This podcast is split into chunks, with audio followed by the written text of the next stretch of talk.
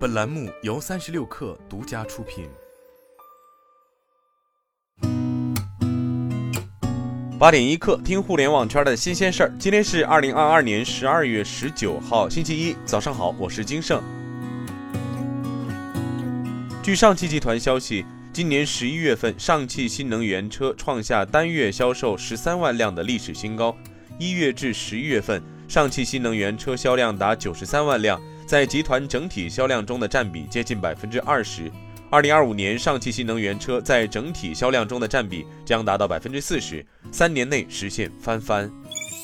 由中国自主设计建造的首艘面向深海万米钻探的超深水科考船“大洋钻探船”昨天在广州市南沙区实现主船体贯通，即将下水。标志着中国深海探测领域重大装备建设迈出关键一步。大洋钻探船是中国首艘超深水科考钻探船，隶属于自然资源部中国地质调查局，设计排水量达四点二万吨，具备全球海域无限航区作业能力和海域超过一万米的钻探能力。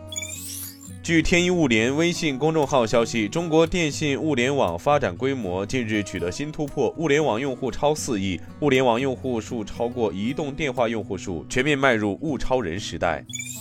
据猫眼专业版微博营业看板显示，截至昨天十二时，周六大盘票房一点四亿，营业影院一万零三百六十一家，全国营业率百分之八十二点八六，全国影院营业率连续两天超百分之八十。亚马逊宣布将负责发行水晶动力下一款《古墓丽影》作品，并表示本作将登陆多个平台。从之前的预告可知，本作采用虚幻引擎五制作。官方承诺，本作将是该系列迄今为止最大、最丰富、广泛的续作。目前正处于早期开发阶段，更多细节将会在之后公布。